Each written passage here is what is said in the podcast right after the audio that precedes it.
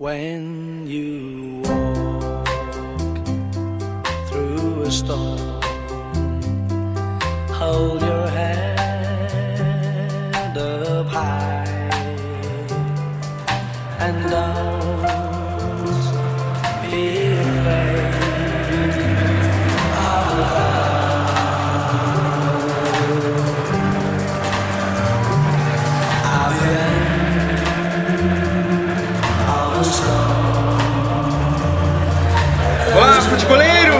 The Pitch Invaders 25, o podcast do projeto Futuri, invadindo seu PC ou smartphone via Stitcher, SoundCloud ou iTunes.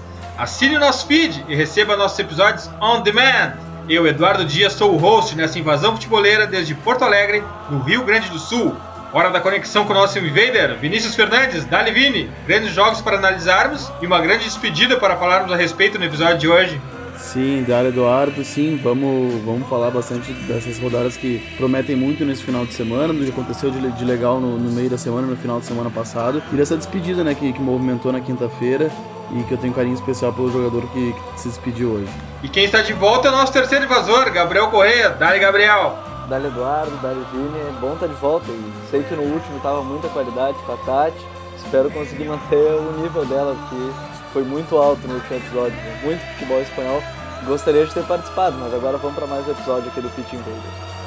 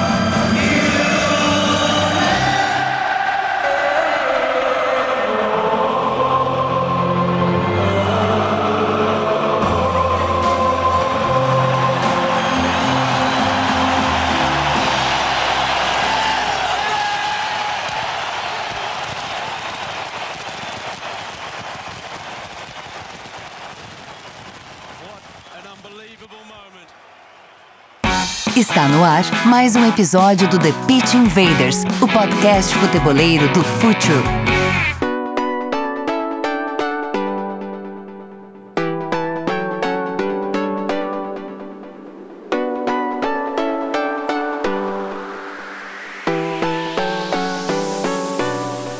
E a notícia da semana foi Steven Gerrard, que anunciou o fim de sua carreira como jogador do Liverpool, English Team e Los Angeles Galaxy aos 36 anos.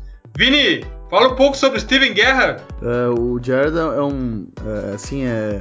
Falar do Gerrard, assim, é, é falar do Liverpool, né? Porque ele, ele é... Ele tá naquela categoria muito seleta, assim, de jogador de instituição, que é, que é tão raro hoje em dia no futebol, né? O futebol cada vez mais mercadológico. E, e para quem não sabe, ele começou a jogar no, no Liverpool já no final dos, dos, anos 90, que foi o encerramento de uma década extremamente negativa para o clube. O Liverpool foi proibido de jogar competições europeias por muito tempo, e por mais tempo do que os outros clubes ingleses, e, e ele foi muito penalizado financeiramente com tudo isso, então o, o, clube passou por maus bocados nos anos 90 e acompanhou aquela ascensão do Manchester United. Né? Uh, e, e, e, a ascensão do, do marcou o, ressurgimento e a recolocação do Liverpool no cenário internacional. Então, uh, o Gerrard ele é extremamente importante para a retomada de confiança do Liverpool. Ele é um cara que a história dele está uh, diretamente ligada ao clube. Ele se junta a lendas como, como Kenny Dalglish, como Ian Rush, uh, caras Kevin Keegan, caras que estão no hall da fama do, do Liverpool. Ele reposicionou o Liverpool no, mercado internacional, por isso que hoje mesmo ele foi reverenciado por muitos jogadores, inclusive caras que foram rivais dele em campo, Thierry Henry, Kaká, Sérgio Ramos, ex-companheiros como Sami Hipia, Uh, como Daniel Agger, chamaram ele de lenda e assim, ele é um cara extremamente respeitado por todo mundo. Não tem quem não gosta de Steven Gerrard. Uh, ele é um cara que poderia ter saído do Liverpool, ele recebeu propostas do Chelsea, uh, já oficializadas do Real Madrid no seu auge, e do Chelsea quando o Mourinho treinava o Chelsea no, no, no auge uh, da, da, era Abramovich, em que o Chelsea gastava muito dinheiro, gastava mais que todos os clubes ingleses, ele preferiu ficar no clube. Então, uh, enquanto ele pôde jogar no auge, ele sempre esteve no Liverpool. E, e, ele realmente saiu quando ele mesmo disse que ele via que ele não podia entregar mais aquilo tudo que ele, que ele, uh, que ele poderia entregar. Fica a lamentação de que ele nunca tenha conquistado uma, uma, uma English Premier League, mas ele é o único jogador, para quem não sabe, é o único jogador da história do futebol a marcar uma final de Champions League, de Copa UEFA, de FA Cup e de Capital One. É, é, é, é, muito raro isso, e principalmente num tempo em que o Liverpool não tinha o investimento que ele tem hoje. Uh, o Liverpool já sempre foi um clube uh, muito grande, uh, em que sempre circulou muito dinheiro pelo tamanho da torcida, a dimensão do Liverpool, mas era um período que o Liverpool tinha muito, mas muito menos dinheiro que os rivais para gastar, mas ele tinha ali no Steven Gerrard a, a sua segurança, né? o, o, jogador que se entregava pelo clube e, e o Gerrard que é, é de Liverpool Uh, disse que ele é, ele é realizado porque ele cumpriu o sonho dele, que é o sonho de qualquer menino que torce pro Liverpool. E ele cumpriu bem, assim. O Liverpool é o que é hoje, muito graças a ele. Vini, conta um pouco pra gente, pra quem tá nos ouvindo, todos os nossos pitch invaders, pouco sobre aquela noite em Istambul, que foi um dos pontos mais altos da carreira de Steven Gerrard. É, aquilo ali foi um ponto alto em que ele já era o líder, porque no, no, no, time de 2001, o vencedor da Copa UEFA, ele não era o capitão do time, mas ele já era o grande expoente técnico daquele time. Ele jovem, ainda com 20 e poucos anos, o Liverpool ganhou em 2001, mas o, talvez a grande estrela daquele time seja o Michael Owen, que depois foi transferido para o Real Madrid, Uh, e em 2005 o time era mais modesto, inclusive mais modesto que os times atuais do Liverpool. E o, e o Gerrard era o condutor daquele time. E aquela final ficou muito emblemática, porque, enfim, aquele jogo todo mundo sabe da história, o futeboleiro que, que nos acompanha e, e, acompanha o futebol europeu conhece a história daquele jogo, mas virou, virou 3 a 0 pro Milan, que tinha um timaço e, e o que o Jared jogou, assim, eu, eu, eu, sempre digo assim, eu nunca, eu não me lembro, assim, eu comecei, a, eu sou nascido em 1990, comecei a acompanhar futebol com, com, com mais lucidez lá por uh, 90 e, no final dos anos 90, 98, 99, e assim, eu me recordo, não me recordo de um, de um outro jogador que tenha dominado tanto uma partida.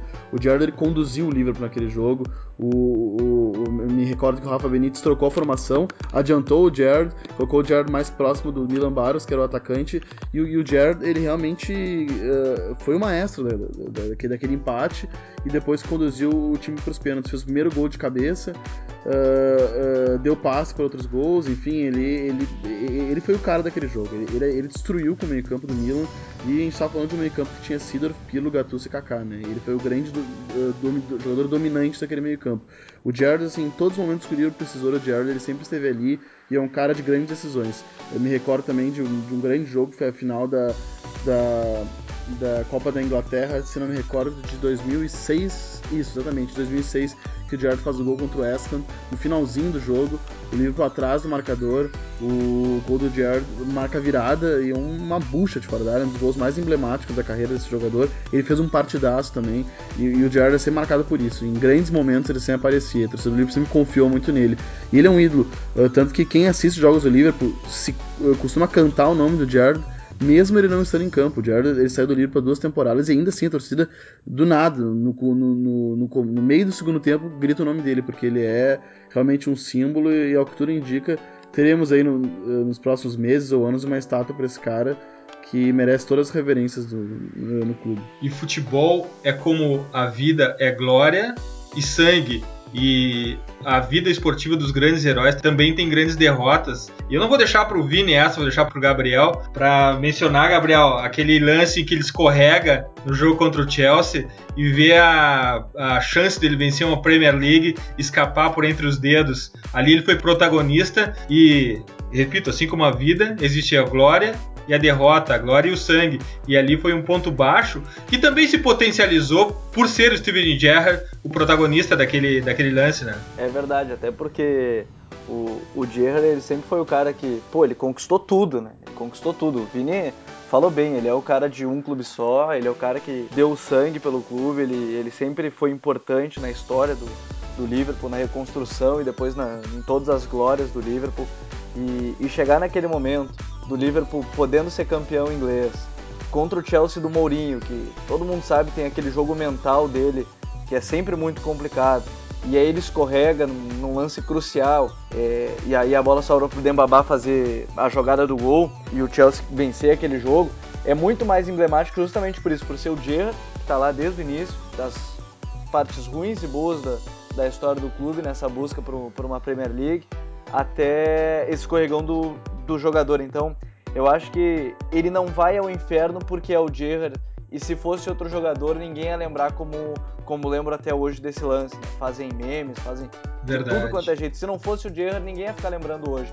Mas como era ele, como ele queria ganhar aquela Premier League, e, e dá para ver na expressão da saída de campo naquele jogo, eu lembro muito é, é, daquele lance. Então eu acho que isso acaba marcando muito a carreira dele, mas marca a carreira dele, mas mesmo assim mostra que ele é um cara world class, assim, porque um jogador extraordinário, jogava em todas as posições do meio de campo, chegou a jogar de zagueiro numa, numa linha de três, se eu, se eu me recordo bem, acho que era com, com o Rodgers ou o Dalglish, eu não vou lembrar agora qual dos dois, o Vini vai me corrigir depois, mas então ele podia jogar em todas as posições, ele sempre foi muito importante, marcou, mas eu acho que o Diera vai deixar saudade para todo futeboleiro, assim, porque era um cara que, como o Vini disse, todo mundo gosta do Diera, independente do time que, que torce. Eu acho que, tirando o Everton e o Chelsea, talvez por causa do Lampard, todo mundo gosta, e além do United, assim, todo mundo gosta do Diera.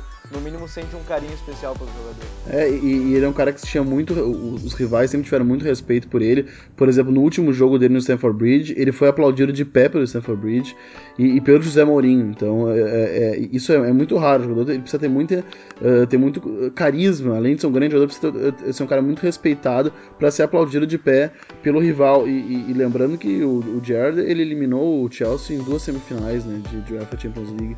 Ele teve três encontros em dois ele eliminou. Então, ele poderia ser odiado pela torcida do Chelsea uh, e foi ali aplaudido de pé porque se tem muito respeito por esse jogador. E só para complementar, assim, uma coisa que prejudicou muito o Gerrard uh, e não fez com que ele tenha ganho uma Premier League foi justamente não ter cercado de uh, companheiros tão bons assim. O Liverpool não, não tinha times à altura. O Liverpool nunca teve o melhor time na Inglaterra, talvez desde os anos 80. Essa é, essa é a verdade, assim. principalmente em, em termos de, de recursos técnicos e financeiros. Ele, ele não contou com, com os companheiros que o Paul Scholes teve o Frank Lampard para jogar, por exemplo. Isso talvez tenha mudado a sorte dele. Ele preferiu ficar no Liverpool e ser um jogador marcante. Vini, e o futuro de Steven Gerrard é, tem a ver com o Liverpool, né? Provavelmente vai compor o board da, do time. É, uh, não se sabe ainda. Ele chegou a conversar na semana passada. Uh, Bah, eu não vou me recordar agora uh, o, nome do clube, mas é um clube da terceira divisão inglesa. Eu acho que é M, MK Dons, acho que é algo assim. Não, não, não, Pode ser. Não, não, não é um time dos mais conhecidos. E, e ele chegou a conversar com, com uma possibilidade de treinar o clube, acho que não, acho que não teve acerto. E, e, e se especulou muito que ele poderia integrar a comissão do, do Jurgen Klopp. Jurgen Klopp ainda não, não, se pronunciou com tanta clareza sobre isso. Não sei se é da vontade de Jurgen Klopp. O Jurgen Klopp, uh, uh, para quem não, não sabe, até naquele, naquele documentário, no Trainer, que, que é um documentário legal que o Gabriel chegou a indicar, ele, o Jurgen Klopp ele, ele se mostra, apesar de, de, de paisão, de bonachão, ele não é um cara dos mais flexíveis, assim, e, e também que não aceita tanto a, a, a opinião uh, de, de, outros caras, assim, né? eu, eu, sinceramente não sei se, se o Steven Gerrard integraria uma comissão técnica já fechada e num, e num clube, e num, num, time tão encaixado. Eu não sei se o Jurgen Klopp vê com, com bons olhos isso. Agora, como o Klopp vai se virar, é problema dele, porque realmente é um problema. Porque negar Steven Gerrard para torcer o Liverpool soaria como uma ofensa até para um ídolo como Jurgen Klopp. Então vamos para a Alemanha, Red Bull Leipzig. O, a Bundesliga tem um novo líder. Quem é esse time Red Bull Leipzig? Ô Gabriel, já que o Vini falou bastante de Steven Gerrard, quem é Red Bull Leipzig? Um time que há bem pouco tempo sequer tinha sido fundado tampouco estar na, na Bundesliga, na, na liga mais alta do futebol alemão. Quem é esse time? De onde veio o Red Bull Leipzig, Gabriel? Essa é a parte mais interessante, né? Porque pelo simples fato de ser um clube empresa, né, a Red Bull, o, na, na Alemanha, a partir da segunda divisão, é estritamente proibido quanto a isso, né, o clube, clube empresa, e aí a única exceção que tem no, no futebol alemão se dá por conta do Bayer Leverkusen, que aí vem o, o Bayer quanto às farmácias, né, da Alemanha. A única exceção porque foi antes dessa regra e muito antes mesmo a criação do clube. Então, até na Alemanha chamam mais de o Rasenball Sports, né, para não utilizar realmente o, o Red Bull porque não pode. tiveram que mudar o escudo durante é, esse projeto que foi chegar na cidade de Leipzig e mudou realmente a, a cidade.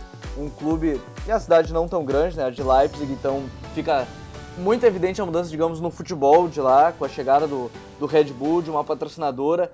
E no futebol alemão tem se trazido esse ódio, digamos assim, ao clube que é a nossa sensação. A gente que gosta de ver futebol é a nossa sensação, o, o Rasenball Sports Leipzig, o Red Bull Leipzig, né?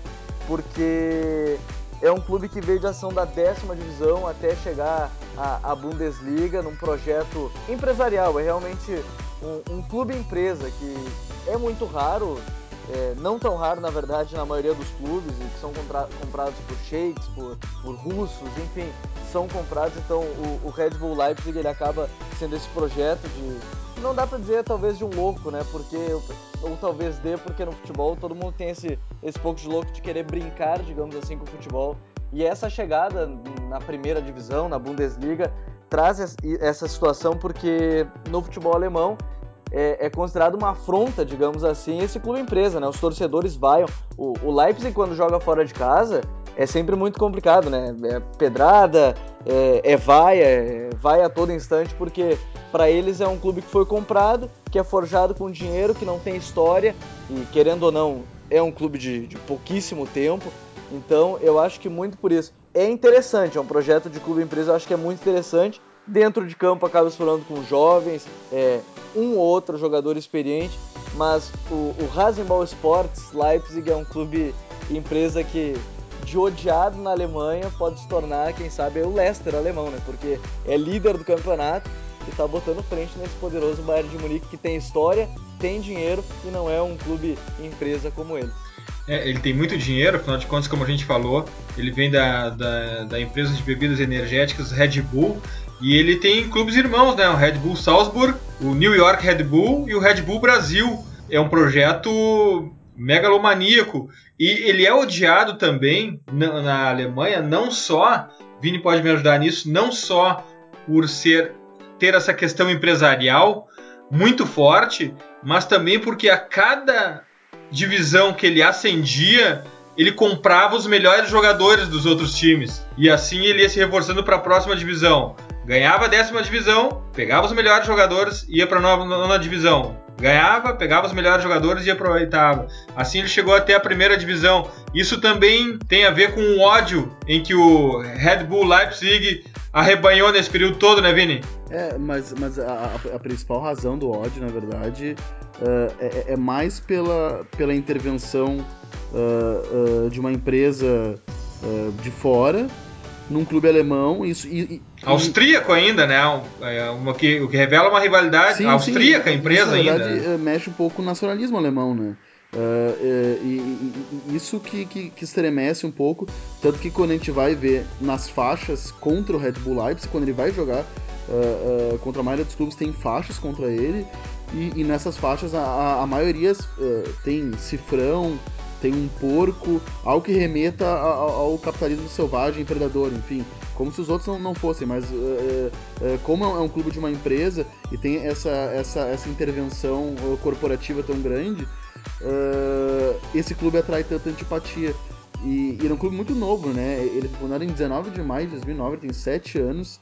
Ele, a Red Bull comprou o, o Markensdaut, que, é, que era um time da quinta divisão, com, com a intenção de levar uh, em, em, pelo menos 10 anos o, o Red Bull para uh, a Bundesliga. Levou em menos do que isso, o Red Bull só subiu de divisões. E bem como tu disse, garimpa uh, sempre bons jogadores das divisões que ele vence. Uh, isso é uma característica desse time, que agora está na Bundesliga com um elenco extremamente jovem, a menor média de idade do, da liga, muito promissor e jogando de uma maneira extremamente moderna e, e, e vertical, isso que é bacana.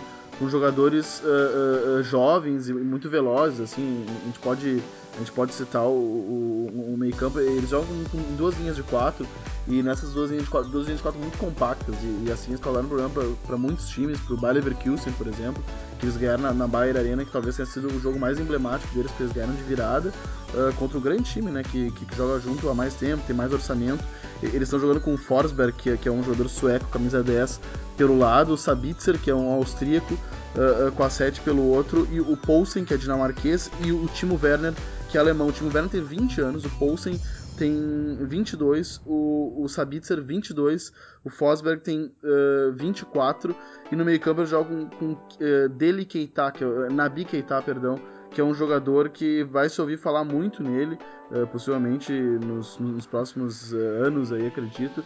É um jogador que eu, eu, quando eu tive a oportunidade de ver o, o Red Bull Leipzig jogar, foi um dos caras que mais me chamou a atenção. Ele me lembrou um, um pouco, assim, sem querer fazer uma comparação tão direta, ele me lembrou um pouco o, o, o, o jogador, uh, agora me fugiu o nome, que jogava no, no, no Leicester, uh, volante, Kanté. Kanté. Ele, ele me lembrava muito do Kanté, porque é um jogador muito resistente e que, que, cobre muitas posições ao mesmo tempo. E ele é muito jovem, né? Ele tem aí 20 anos, se não me recordo. 21 anos ele tem. Então, é um, como eu disse, é um time muito promissor. E eu tenho um carinho especial por eles, eu te confesso. Porque antes até da hype, quando eu comprei o novo FIFA, eu resolvi jogar com eles. Porque eu, eu, eu falei assim, ah, eu vou jogar com esse time, o orçamento para contratar era muito bom, e o time era muito promissor, eu falei assim, ah, eu vou fazer um modo carreira com esses caras. Eu comecei a jogar com eles antes mesmo do início da Bundesliga, comecei a pesquisar sobre os jogadores e acompanhar o time, e, e, e conforme eu fui jogando e meu desempenho foi, foi sendo bom no videogame, eu fui uh, vendo como os caras jogavam e realmente o videogame reproduzindo cada vez mais a realidade, né? E são jogadores muito bons, é um time muito promissor, não sei até onde vai esse time, mas o fato é que é muito legal ver eles jogarem. É um time muito vertical, como o Vini falou, só que a estrutura defensiva dele, ao contrário do que a gente imagina desses grandes times modernos, ele não é uma marcação muito alta. Ele espera até para ganhar espaço, ele espera o time adversário na linha de meio campo. Ali que ele espera o time para marcar, ele é muito bem fechado esse time também. E o e como falasse, tem muito de Leicester nesse tem time. Tem muito de Leicester nesse time e tu fez uma boa referência ao Keita e Kanté porque o Keita é um cara super ativo e enérgico e junto com a, com a, com a postura, não digo uma postura defensiva, mas enfim, por estratégica de ganhar espaço segurando, esperando os adversários na linha do meio campo, uh, lembra muito de fato o Leicester. Uh, eles são os líderes da Bundesliga, mas eles ainda vão sofrer um pouco porque agora os times vão começar a avisá-los mais. Né? Agora é hora deles se readaptar é hora deles mostrar um novo estilo de jogo. Vai chegar um momento em que a juventude vai cobrar seu preço, eu acho. Hein, Gabriel? Red Bull Leipzig dentro de campo e a sua juventude é difícil de segurar tanto tempo assim na Bundesliga, né? Ainda mais com Borussia Dortmund ainda encaixando as peças e instabilidade do Bayern que uma hora vai, vai passar, uma hora eles vão atacar e é difícil repetir o feito do Leicester na Bundesliga, né, Gabriel? Né? E a gente fala porque a Bundesliga é um campeonato muito intenso de contato, né? Então os jogadores jovens podem acabar sofrendo quanto a isso. E, e vocês falam, por exemplo, do espaço, é, de ter mais espaço lá na frente. Pô, o Timo Werner, que tem apenas 20 anos, é, é um atacante e é referência ao mesmo tempo que tem muita velocidade, então para puxar esse contra-ataque ele é muito importante. O, o Keita também, né, para cobrir esse meio de campo, para cobrir com velocidade, força e a marcação de, de muito muito próximo ao que era o Kanté, agora jovens e são muitos, né? O, o cara mais o único jogador, né, que tem mais de 30 do time titular é o Marvin Comper, que é o zagueiro defensor que tem 31, então, pô, 31 anos, não é nem 35, 34, 35. Ele é um cara de 31, então, querendo ou não para zagueiro, tem muito zagueiro que atinge o auge nessa idade. Então são jogadores, os principais destaques são muito jovens até com exceção do Forsberg, que tem 25 e que vem jogando muito bem. Agora, a juventude, para sentir a pressão, por exemplo, de uma, de uma Allianz Arena, de, de sentir a pressão do Signal Iduna Park, certamente vão sentir, porque são muito jovens. Agora, talvez seja. E talvez eu acho que os clubes alemães olhem mais porque já viram que há chance de ter um Leicester. Então acho que eles vão cuidar mais, porque era o Leicester e ficava aquela coisa. Nessa rodada vai acabar, nessa rodada acaba o encanto. E aí chegou até a última que eles foram campeões. Então acho que os clubes alemães estão mais preparados, entre aspas, para enfrentar alguma surpresa. É, mais ou menos assim. Mas certamente eu acho que a juventude uma hora pode cobrar. Só que o time é muito bem organizado, né? Vem sendo muito bem montado. E quem sabe a gente não tem mais uma zebrinha agora na Bundesliga. Né? É, e, e, e, e só para uh, falar um pouco mais sobre a estrutura tática deles, o, o Demi e o Keita, eles têm realmente muito de, de Drinkwater e Kanté. É, é realmente o, o, o Dame é um jogador um pouco mais estático, assim, que lembra de Carter fazendo um paralelo com o Drinkwater, que, que é um cara que, que, faz a saída de bola, é, enquanto o Keita é um cara que mais ataca espaço, faz saída pressionada, um jogador mais resistente. E o Comper, que é o, que é o zagueiro de 31 anos que o Gabriel citou, é muito bom. Tem sido o principal destaque dessa linha defensiva, tem, tem ótimas médias, fez o gol da virada do jogo contra o Leverkusen. E é, é, é bom ficar de olho nesse time. E impressionante como a característica do Pulsen, que tu mencionaste, Vini, potencializa Werner e Sabitzer, tanto caindo para os lados para abrir espaço, como referência mesmo, fazendo pivô e jogando de costas. É impressionante como um jogador jovem como ele consegue ter experiência para jogar de costas e esperar que o time todo chegue e também de abrir para os lados e, e, fazer com que isso gere espaço para Werner e Sabitzer entrar. Olho no Red Bull Leipzig, é um belo time para se acompanhar nessa Bundesliga e afinal de contas é o líder da competição até agora. O que a gente tem visto bastante nessa temporada europeia é a volta dos três zagueiros, Gabriel. Três centrais jogando, o que não significa de forma alguma retranca ou estilo defensivo, mas parece que a nova tendência, novo hype tático da Europa é a volta dos três centrais. O que, que tem achado disso, Gabriel? E curiosamente, né, quem mais gosta de, de um esquema com três zagueiros e aí fazendo aquele famoso 3-4-3 é um cara que a gente sempre cultua muito quanto à tática e revolucionou o Barcelona, que é o Johan Cruyff, né? Ele sempre falou que gostava do 3-4-3 em losango porque poderia fazer mais triângulos de, de passe, podia fazer mais é, questões de mudanças táticas a partir desses três zagueiros. Agora, para quem acha que três zagueiros é retranca e porque os laterais não vão ser ofensivos, eu acho que está na hora de acompanhar muito o time aí e que recentemente a gente sempre fala da Juventus do que era do Antônio Conte, né, agora no Chelsea. A Juventus com o trio BBC na zaga, né, Barzagli, Bonucci e o Chiellini, que formavam um trio muito sólido e ainda no, no gol tinha o Buffon, então tu passava pelos três e tinha o Buffon. Só que o Conte agora, e eu acho que é os três zagueiros mais interessantes que eu tenho visto recentemente, que são os do Chelsea. Porque o Chelsea não joga com três zagueiros específicos joga com o Davi Luiz, joga com o Gary Cahill, mas pelo lado direito, digamos o stopper direito, como muita gente gosta de, de usar a expressão, o stopper direito é o Aspilicueta, que é um lateral que pode jogar tanto na esquerda quanto na direita e que dá toda essa variação para o time do, do Antônio Conte, que só mudou no meio da, dessa primeira parte da Premier League e, e acarretou cinco vitórias seguidas, fazendo goleada por 4 a 0 no Manchester United, fazendo cinco no Everton, goleando também o West Ham, então não foi qualquer coisa. Agora, esse esquema com três zagueiros, ele precisa ser bem trabalhado. O Conte ele trabalhou arduamente, ele é um cara que gosta muito disso, ele fazia na seleção italiana, ele fazia na Juventus e agora vem fazendo no Chelsea. Só que tem, tem zagueiros com, que sejam é, peças que funcionem dessa forma, né? Ele tem essa variação, ele tem um Aspilicueta que pode formar uma linha de quatro depois, porque na linha, é, no 3-4-3 dele, a linha de quatro na frente tem o Marcos Alonso, que pode jogar ali pela lateral esquerda, aí o meio de campo com dois box-to-box que são muito bons, eu gosto muito, que é o Kanté, que a gente falava até agora do Keita, que é parecido com ele, do, do Rasenball Sports, né, do, do Leipzig, e o Matic, e aí pelo outro lado, pelo lado direito, tem o, o Victor Moses, e mais na frente um trio com Hazard, Pedro e o Diego Costa. É, vem se tornando muito interessante, eu acho que três zagueiros é, é uma tendência de, de mudança de passe, porque o Borussia Dortmund venceu o Bayern de Munique assim, jogando com Bartra, Ginter e o Sócrates. É, o Barcelona, o Luiz Henrique tentou fazer isso com o Tite, Mascherano e Piquet não deu tão certo.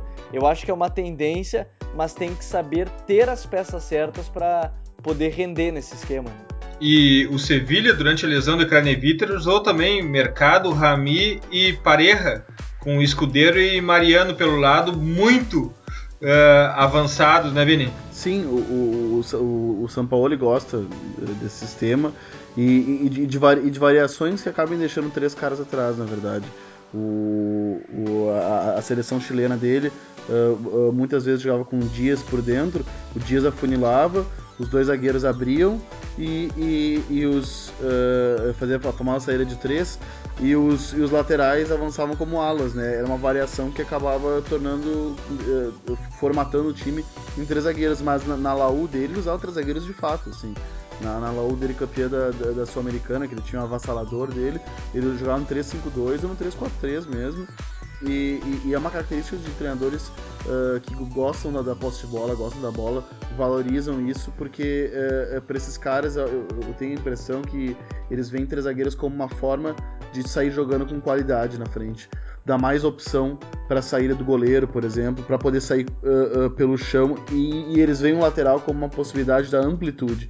E, e o, os times do, do, Antônio Conte fizeram, uh, fazem isso, a Juventus ele fazia muito isso, trabalhar, trabalhar por dentro com caras muito bons, muito técnicos, como o Pirlo, como o Marquísio uh, e, e, e, o Vidal, e, e, ele abria, eles passavam o adversário com, com o Lichtsteiner e o Asamoah, uh, numa daqueles, da, daqueles tantos times da, da, da Juventus dele, num dos, que, dos que eu me lembro, assim, que foram muito marcantes, ele, ele fazia isso fazia muito bem, e ele tem conseguido fazer isso com o Chelsea uh, e dá muita consciência defensiva. O Chelsea é a segunda uh, melhor defesa, tem tomado pouquíssimos gols, tá, tem sido cada vez mais difícil entrar nessa defesa que o Gabriel citou.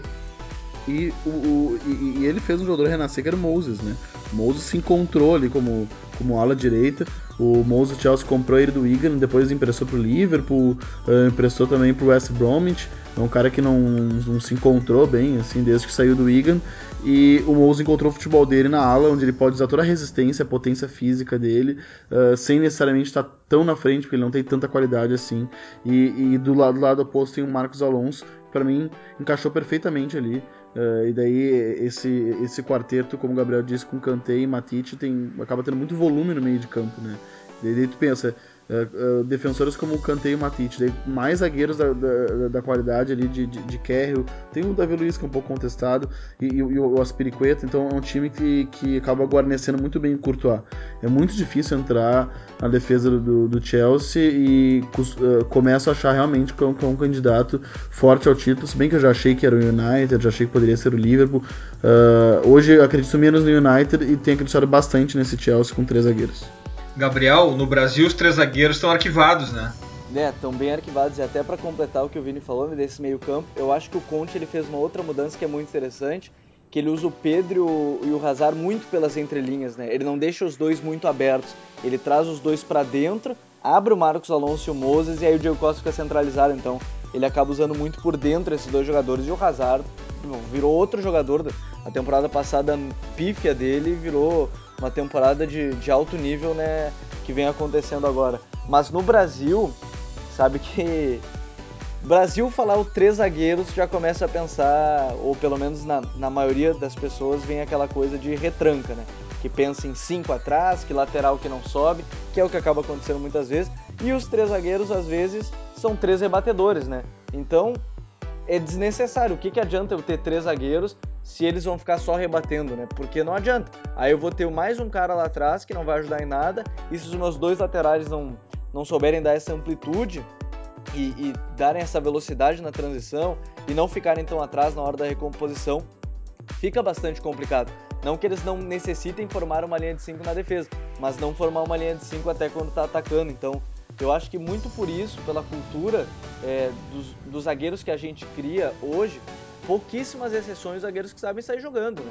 A gente tem o Rodrigo Caio, acho como grande expoente aqui no futebol brasileiro, que para mim é um baita jogador, ele, ele é muito líder, ele é um líder do São Paulo, ele é muito jovem, acho que ele tem muito para crescer, não à toa o São Paulo já indicou ele para o Sevilha, ele quase foi para o Atlético de Madrid, quase foi para o Valência, ele é um cara que pode crescer muito, mas se for olhar zagueiro por zagueiro que a gente tem hoje no futebol brasileiro, jogar com dois é melhor do que três, né? é melhor ter dois ali que não sabem jogar do que três. Aí tu vai complicar. Se é para melhorar a saída de bola, como a gente falou, imagina com três caras que não sabem sair jogando, né? Sim, o, o, no, o Brasil teve uma febre, já que a gente tá falando de três zagueiros no Brasil, o, o Brasil teve uma febre de três zagueiros no, no começo dos anos 2000 ali, com o Atlético Paranaense foi, Verdade. foi campeão brasileiro em 2001 com três zagueiros. Depois o Murici consagrou três zagueiros com, naquele tricampeonato de São Paulo. Uh, num dos times é, é, era, era uma linha de quatro atrás, mas o André Dias, não sei se vocês recordam, era, era o lateral direito, ele fechava, ele, ele, ele, ele fechava por dentro e acabar formatando uns três zagueiros. Só que era um time que fazia um jogo muito direto. No Brasil, a alternativa dos três zagueiros sempre foi uma alternativa defensiva, na verdade, né? Sempre foi para colocar um, um zagueiro a mais mantendo os dois laterais, chamados de alas, na verdade, mas sempre foi uma, uma alternativa defensiva. Até uh, os colorados vão lembrar na Libertadores de, de 2006, do primeiro jogo, o, o Internacional contra o São Paulo jogou com uma linha de 4, no 4-4-2, e no segundo jogo, uh, pra, numa postura mais cautelosa para defender o resultado de vitória que tinha sido da semana anterior, o Abel Braga usou três zagueiros, por exemplo. Porque três zagueiros era, era, era visto como uma alternativa defensiva, diferentemente da maneira que ele foi criado e da maneira que ele é visto normalmente na Europa, que, que é o contrário, na verdade. É uma, é, é uma alternativa de qualificar a saída de bola uh, e, e, ter mais domínio territorial, né, me parece. Highlights! O meu highlight foi um atropelo do Real para cima do Atlético no clássico madrilenho, 3 a 0 em pleno Vicente Calderon. Mais do que isso, no último clássico disputado no Vicente Calderon. O jogo de início lembrou um pouco aquela final europeia de San Siro, mas naquele dia Gareth Bale foi fundamental com a bola e com toda sua potência, junto com Kroos, é claro. Dessa vez Zidane colocou na esquerda, correndo em diagonal e carregando o Juan Fran para abrir espaço para Ronaldo e para Isco Alarcon. E além de tudo, Savic, nós tão elogiado Savic aqui no último episódio, que a Tati Mantovani estava junto, dessa vez não teve uma grande noite. Cristiano Ronaldo teve muita vontade entre naquele espaço entre Juan Fran e Savic. E por outro lado também Isco e Marcelo jogaram como se Simeone tivesse esquecido deles.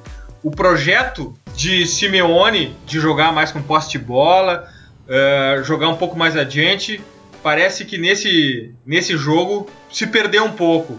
O Madrid abre nove pontos de vantagem na tabela e tudo passa a ser questionado pelo lado do Vicente Calderon.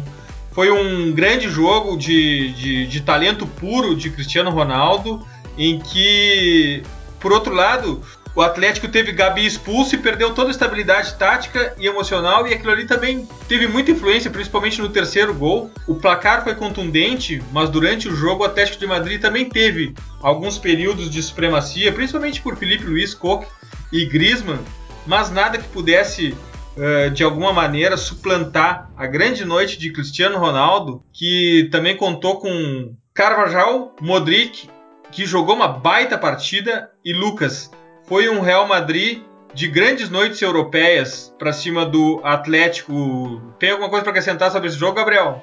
Eu acho que fica o destaque do, do que eu vi do Atlético de Madrid, dessa mudança do, do Simeone, que ele transformou o Saúl, que a gente tanto falou é, de ser o cara aberto, de ser o cara bem ofensivo, ele transformou num, num pivô, né, no, no tradicional primeiro volante, pela qualidade de saída do Saúl, e que nos times do Simeone, esse cara do 4-1-4-1, ou o cara que ficava mais fixo, sempre foi o Thiago, né, o, o português.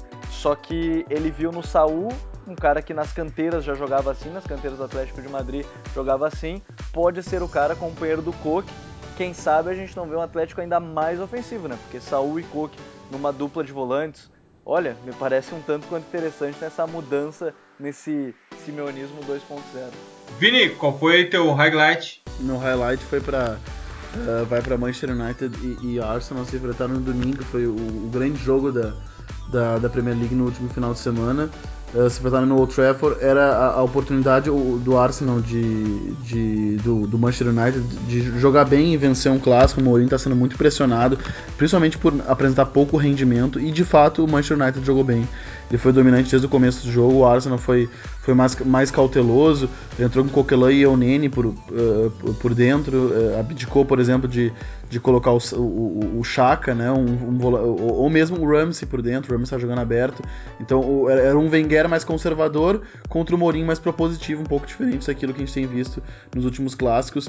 E, e o United exportou muito bem. Uh, começou jogando com, com Pogba como um meia atrás do, do, do atacante então ele, realmente tinha, tinha muita liberdade para chegar e, e, conseguiu participar mais do jogo. Tem esperado muito do Pogba, o Pogba não, não achou muito bem o posicionamento dele.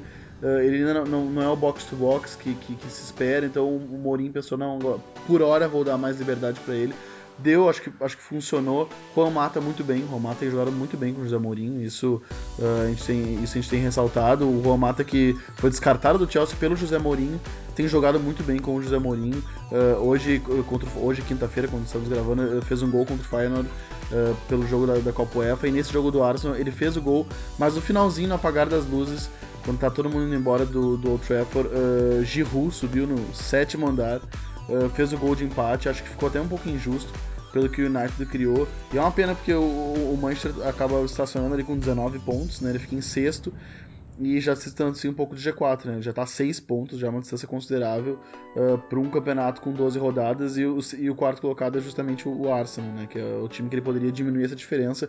Um empate muito lamentado uh, no Trafford, principalmente pela, pela atuação. Um outro jogo que eu vou destacar, e a, e a gente estava em dúvida se, se, se, se, se, valia a pena falar no começo, justamente porque a gente, né, para não querer estourar o tempo do nosso editor, uh, mas vamos falar da, da, da, Chapecoense, que eliminou o Cerro Portenho do Diego Aguirre. Foi um grande resultado pela, pela semifinal da Copa Sul-Americana, tá na final.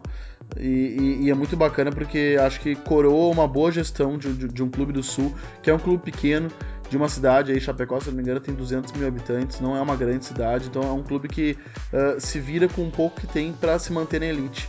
Não tem tantos torcedores, tem um estádio, se não me engano, para 15 mil pessoas, mas ele tem conseguido se manter na elite. Tem muitos clubes grandes que não, que não têm conseguido se manter entre os 16 primeiros, e a Chapecoense está ali uh, se mantendo e, e, aos poucos se aventurando, dando, dando, seus passos. Olha só que bacana, tá internacionalizando a marca dela. Uh, esse jogo certamente vai ser passado para todo o continente e a Chapecoense agora vai ser conhecida e, e, que bom, porque eu acho que ela merece. Acho que é, é premiação de um clube organizado, é um clube que tem uma gestão responsável, que paga em dia e é sempre salutar quando a gente vê isso no Brasil.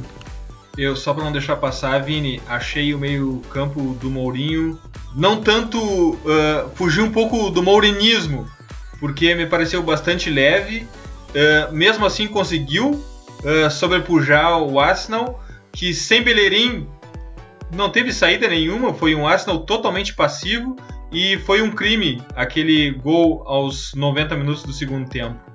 Gabriel, quais, foi, quais são teus highlights do final de semana passado? Meu highlight vai para Barcelona e Celtic, vitória do Barcelona por 2 a 0 contra o time lá, lá em Glasgow. E para quem não lembra aquele emblemático jogo que o Celtic teve 19% de posse de bola com o Barcelona com, com o resto e, e, ganhando o jogo por 2 a 1 o Celtic, então é, é sempre uma pedra no sapato do, do clube catalão, mas eu quero destacar dois pontos que são muito importantes nessa, nessa fase, porque o Barcelona não vive uma grande fase de, de atuações. Né? Pode ser que resultados até venham, mas em atuações não, não são tão grandes.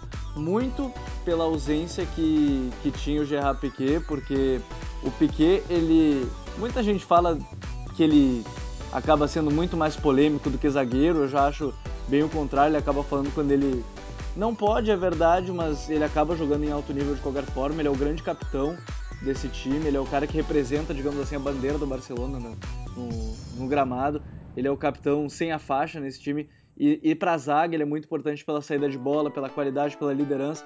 Tem até um vídeo que tô até procurando de novo na internet para postar nas redes sociais da, da Future FC, que é mostrando como ele comanda a defesa, porque mostrando essas linhas defensivas e como ele arruma a defesa do Barcelona. E também destacar o Messi mais uma vez, nesse Messi total, digamos assim, porque não só na ponta direita, como a gente estava acostumado a ver na temporada passada, onde ele foi decisivo, na retrasada, onde ele foi conquistou o triplete, mas um cara que vai pela direita, vai pelo centro, aparece como centroavante, é o falso 9, então cada vez mais completo o, o Lionel Messi numa fase que ele está na reta final da carreira, ou melhor, quem sabe no auge da carreira, com 30 anos, chegando aos 30 anos. Então, esses dois caras se tornam cada vez mais fundamentais no momento que o Busquets é um cara que não é mais tão importante, entre aspas, por esquema do Luiz Henrique, que foca nos três jogadores lá de frente, o trio MSN, então o Piquet e o Messi acabam se tornando muito mais importantes nesse momento de transição que vive o Barcelona, e sem o Iniesta, né? O meio de campo sem o Iniesta do Barcelona, não sei como será quando ele se aposentar, mas que é bom ver o Dom Andres toda hora em campo e que ele faz falta para controlar o jogo, ele faz. Preview! O meu preview vai para Bayern e Bayer Leverkusen, sábado às 15h30 na Fox Sports. É o Bayern correndo atrás do Red Bull Leipzig e o Bayer Leverkusen tentando subir um pouco na tabela. Ele vende os, alguns resultados de vende nos últimos cinco jogos, três derrotas e duas vitórias apenas, mas é um time que faz um pressing muito forte. Eu tenho certeza que vai ser um grande jogo, um grande divertimento. Bayern e Bayer Leverkusen, sábado na Fox Sports às 15h30. Vini, qual é o teu preview? Meu preview, anota aí, futeboleiro, sábado, às 13h30, na SPN Brasil, líder Chelsea, agora líder Chelsea, recebe o Tottenham para confirmar o bom momento dele. Uh, é o encontro das duas melhores defesas da liga. O Tottenham sofreu oito gols. O Tottenham vem sendo uma, uma grande defesa há pelo menos dois anos, né? Ele sofreu oito gols, o Chelsea sofreu nove gols. É, é um clássico londrino, né? Eu, eu que morei lá uh, e pude vivenciar esse, esse clássico, uh, assim, assim como Arsenal e Chelsea, Arsenal e Tottenham, esses três são os maiores clubes da cidade e os jogos entre eles realmente para a cidade. Uh, então é a chance do Tottenham de retomar o caminho das vitórias. O Tottenham ele segue sendo um time que perde pouco, né? Assim como nas últimas temporadas. Só que ele vem de, de, ele nos últimos cinco jogos foram quatro empates, apenas uma vitória. Isso distanciou ele, né? Ele tá ali, ali em quinto lugar, ele que chegou a figurar na briga pelo título. Ele, ele tá com uh, 24 pontos a 4 pontos do, do, líder Chelsea, mas é o time que nunca perdeu ainda no campeonato. Tem 6 empates e 6 vitórias, Pochettino versus Conte, jogaço. Gabriel, teu preview? Meu preview é pro domingo, 13h30 da tarde, com transmissão dos canais ESPN. Real Sociedad e Barcelona, jogo lá em Anoeta, um estádio que tem sido bastante emblemático pro, pro Barcelona nos últimos jogos, principalmente pro Luiz Henrique, né, que na, na sua primeira temporada perdeu por 1 a 0 lá colocando o Messi e o Neymar no banco, no jogo que acabou tendo toda a reviravolta do, do Barcelona, de, de atuação e depois foi campeão de tudo naquela temporada. Um jogaço para acompanhar o Barcelona, segundo colocado com 26 pontos, 4 atrás do Real Madrid, e a Real Sociedad quinta com 22. E para se acompanhar, já que a noite é sempre um estádio difícil para o Barcelona, para se acompanhar na Real Sociedad, ele, o Arzabal, né, que a gente sempre fala, a gente já fez um programa falando um pouco mais com o pessoal do Linha Alta sobre ele, então para se acompanhar o Erzabal aí que pode incomodar mais uma vez o time do Barcelona.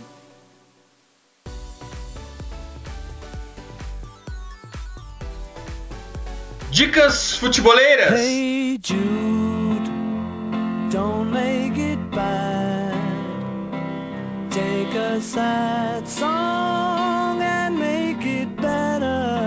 minha dica futeboleira desse episódio é o site argentino librofutbol.com. Eles também têm o perfil libro, futebol, no Twitter e o acervo dos caras é impressionante. É uma loja, é uma livraria online vasta, como a cultura literária futeboleira portenha. Uh, na verdade, mais que portenha, argentina, afinal de contas. Essa semana eu encomendei o livro Che Pep, que trata sobre a influência do futebol argentino em Pep Guardiola. Tudo bem que os caras são um pouco pretensiosos, mas conta com relatos de Maradona, Menotti, e eu tô ansioso para ler esse lado argentino de Pep Guardiola. Também encomendei o Futebol, El Juego Infinito de Jorge Valdano. É um cara que eu sou fã. Eu sempre paro para ver as entrevistas e artigos deles espalhados pela internet. Uh, mas eu tenho certeza, se vocês entrarem em librofutbol.com, para quem gosta de literatura futeboleira, vocês vão achar um livro legal para encomendar e dá para pagar pelo PayPal. Uh, dei uma olhada, vale muito a pena. librofutbol.com. Vini, tua dica? Minha dica futeboleira é o Observatório do Racismo, que é um perfil no Twitter criado para monitorar e divulgar casos de racismo no futebol brasileiro. É um projeto muito bonito, muito sério do meu amigo Marcelo Carvalho. Uh, eu tive a oportunidade de, de comprar a, a, camisa dele e, e, apoiar. E quem quer apoiar essa ideia, que é muito bacana, uh, eu sugiro que compre uma camisa do Observatório, é uma camisa bem legal. É só procurar o Marcelo e o próprio Observatório no Twitter. A gente vai dar as contas na, uh, no, no Future FC no nosso Twitter. Uh, enfim, é um projeto bem legal, assim, no momento que, que a gente debate tanto uh, a questão racial uh, quanto de igualdade de gêneros no, no, no, esporte. Ter um projeto, assim, extremamente voluntário, de peito aberto, com o Observatório Racismo, acho que é salutar e, e eu acho que até demorei para divulgar, deveria ter divulgado antes, que é um projeto muito legal. Grande abraço ao Marcelo e todo respeito pelo trabalho dele junto ao Observatório do Racismo. Graças, Vini! Valeu, Eduardo, valeu, Gabriel, até a próxima. Gabriel, tua dica futeboleira? A minha dica futeboleira é um artigo que dá pra baixar em PDF também, no, um artigo do Underground Football, que é Tulipanes del Marmol falando sobre a Holanda de 88, a Holanda de Gullit, de Van Basten, do Rinus Michels, é, aquela a Holanda que foi campeã da Eurocopa de 88, então muito bacana porque a gente sempre fala daquele uniforme que a gente está procurando para dar para Eduardo, a gente está procurando, né? Então para falar dessa seleção, muito bacana esse artigo que foi escrito pelo Ivan Cordovia, então muito bacana. Pode baixar em PDF, versão online, enfim. As Tulipanes del Marmo, a Holanda de 88, como jogava esse time que conseguiu um feito maior que a Holanda do Cruyff. E que fez uma das finais de camisetas mais lindas do futebol mundial, Holanda e União Soviética. Uh, as duas vestidas pela Adidas num uniforme meio degradê, fantástico. Graças, Gabriel. Valeu, Eduardo. Valeu, Vini. E até o próximo Pitch Invaders. E não esqueçam, The Pitch Invaders, o podcast do projeto Future, está no iTunes, no Stitcher e na SoundCloud. Assine nosso feed. Sigam também nossa playlist futeboleira, hashtag WeLoveFootball, do Future FC no Spotify. E curtam a melhor galeria de futebol culture do Instagram no perfil Future FC. Abraço e até a próxima invasão, The Pitch Invaders!